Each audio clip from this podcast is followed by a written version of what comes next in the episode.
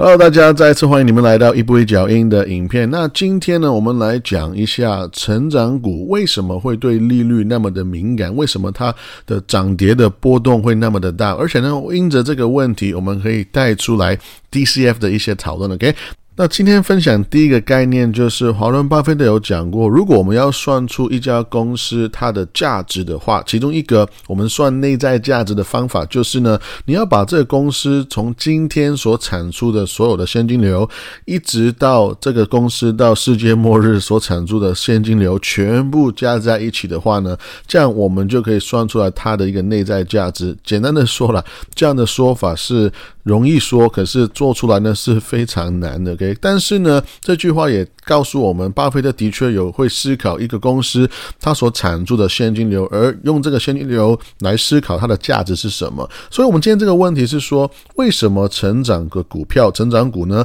会对利率会相对的更敏感呢？因为我们看最近的股票市场，你可以看得到，很明显呢。成长股它们的波动会变得非常大，但是反过来说，一些所谓的价值投资股，一些所谓的 value stocks，为什么它们好像跌没有跌那么多，反而是甚至是有一些是涨非常多的，比如说一些 BTI 啦，或者说石油股票等等等等之类。OK，所以我们今天要来带来一个概念，就是什么叫做 discounted cash flow。其实呢，这个现金流折价法呢，是一个非常出名的估价方式，也是非常多人会想要去使用，但是。那，我要得要说，简单的讲，这个方法呢，它的有非常多的一些 factors，一不同的因素。那如果你有一个一个算法，一个因素是算的不对的话，简单的讲，trash in trash out。如果你把垃圾放进算式里面，那这个算式算出来的东西也是垃圾。所以呢，我会建议就是了解这个概念会比较重要。其实所谓的 discount cash flow 呢，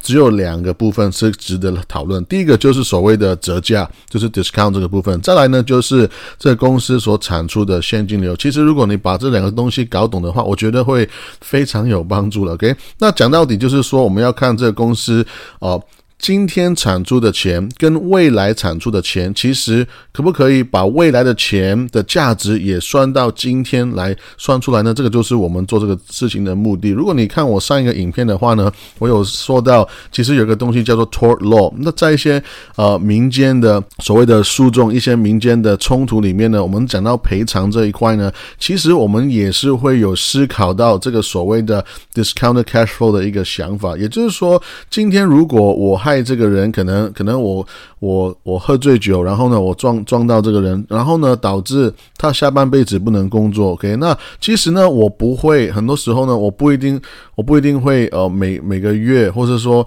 每一年要给他钱。有有些时候呢我们会思考说会不会我直接给一大笔钱给他，这样会比较合理。所以这个是一个在日常生活中我们常常会碰到的事。OK，那但是呢这样的想法跟我们看一个公司的 balance sheet 其实是。一模一样的概念，因为如果你说这个人他下半辈子他每一年所赚的薪水，他他的一些成长的一些潜力，对不对？其实这些东西都是算出来的。那我怎么样可以把它变成一个 lump sum 一个大的数目给他呢？其实一样的概念，我们放在公司上面看是一模一样。所以你去看这个公司的资产负债表啦、现金流量表，其实我们也可以大概去思考，我们愿意付这个公司多少钱？OK？那这边呢，我会用。两个例子哦，很简单，就是我们用一个成长股的概念，跟一个所谓的价值股的一个概念。所谓成长股呢，就是诶，他们成长很快嘛，他们可能在一个颠覆颠覆性的一个行业，可能是完全改变那个游戏规则。所以呢，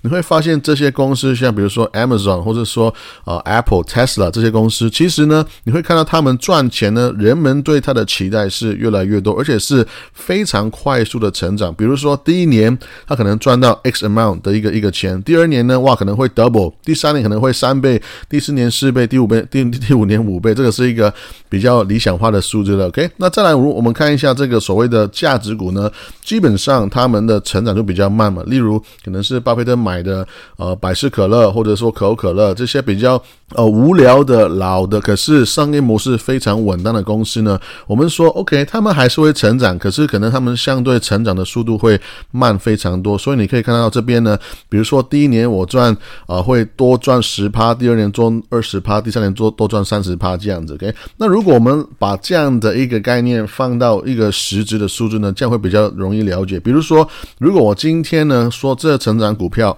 那我第一年呢可以带来一百块的现金流，然后第二年呢哇成长很快，会成长五十趴，会拿到一百五十块的现金流。OK，再来呢就是第三年有三百，然后第四年四百、五百这样。OK，那我们看到呢，其实我我们知道，我们预估这个公司未来的。成长性跟现金流之后呢，那我们怎么样可以把它折现折价到今天呢？因为我们前前面讲过，DCF 是有两个部分，一个是 cash flow。那现在我们怎么样知道我们要到底用多少的 discount 多少的折扣呢？就是我们需要了解一个概念叫做 WACC，这个叫做 weighted average cost of capital。简单讲呢，这个有点难难解释，有点像是你的成本的成本是什么？OK，所以有点像是我我这笔钱拿来，可是我这笔钱本身的成本是多少钱呢？OK，那如说，所以如果你再用一个市场，如果我们用现在这个状态，现在我们说整个市场是零利率的状态的话，那基本上呢，我们可以可以 argue 说，可能你的 WACC 呢。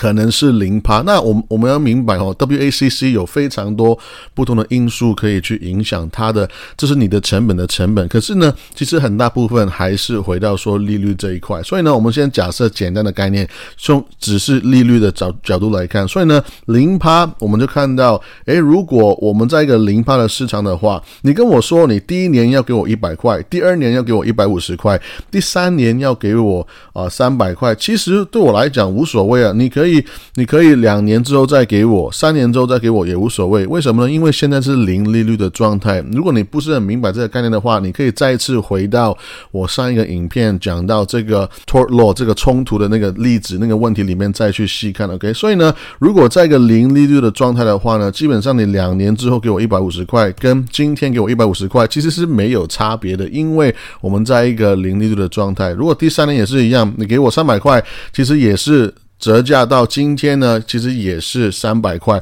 那我第一年拿到一百块就不用说了。所以，我们简单最 basic 最简单的想法来算 DCF 的话呢，诶，这公司好像就是价值五百五十块，因为我就把这三年的呃现金流全部加起来。所以呢，如果我只要只可以持有这个公司三年的话，那基本上今天呢，我会愿意 OK 会说啊，这个公司是值五百五十块，算是一个合理的价格，至少好像我好像是不会赔钱的。OK，可是呢，我们这继续看哦。如果我们来继续讲说这个市场会涨涨利息的话，这个是我前面一直在跟大家分享说，在我们在这个市场呢，我们其实得要涨利息呢，我们才可以哦。基本上我们我们在去年已经讲的非常多了，OK，我们才可以抵抗那个通货膨胀。有人会说，哇，你现在增利息的话呢，那美国政府根本就会破产，因为有非常多的债务需要去付，没有错。可是他们没有选择。基本上呢，我们看到这个事情的走向就是我们还是会升息的。OK，那假设呢，这个市场现在我们讲夸张一点，可能要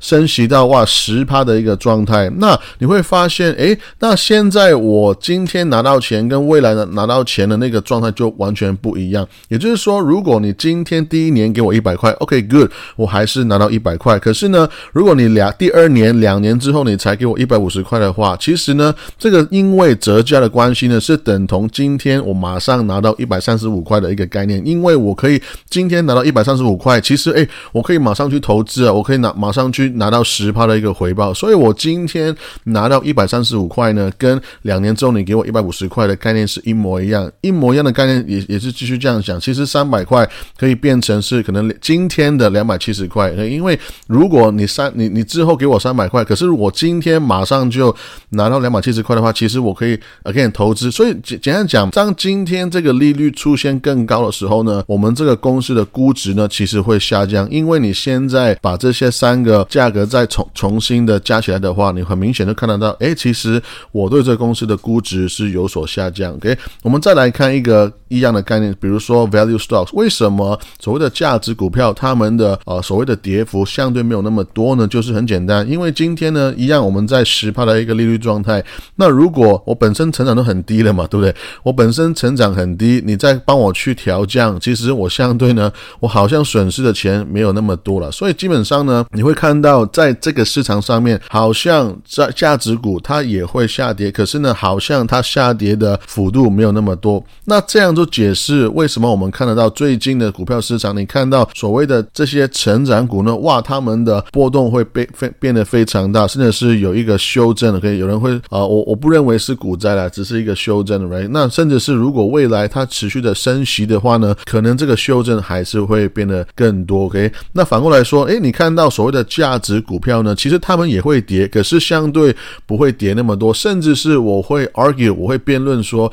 很多的所谓的热钱、聪明钱呢，他们会想要把这些这个钱从成长股的地方就是拿走了嘛？那这些他们卖股票、卖成长股之后呢，这个钱要去哪里呢？其实可能会反过来放回去这边价值股票身上。那也就是说，你看到价股票可能他们会跌一点点，但是呢，也很快会有一个很强的一个 support，一个支撑，会帮助他们会继续往上涨。OK，那今天我的分享就到这边，我们就下次见，拜拜。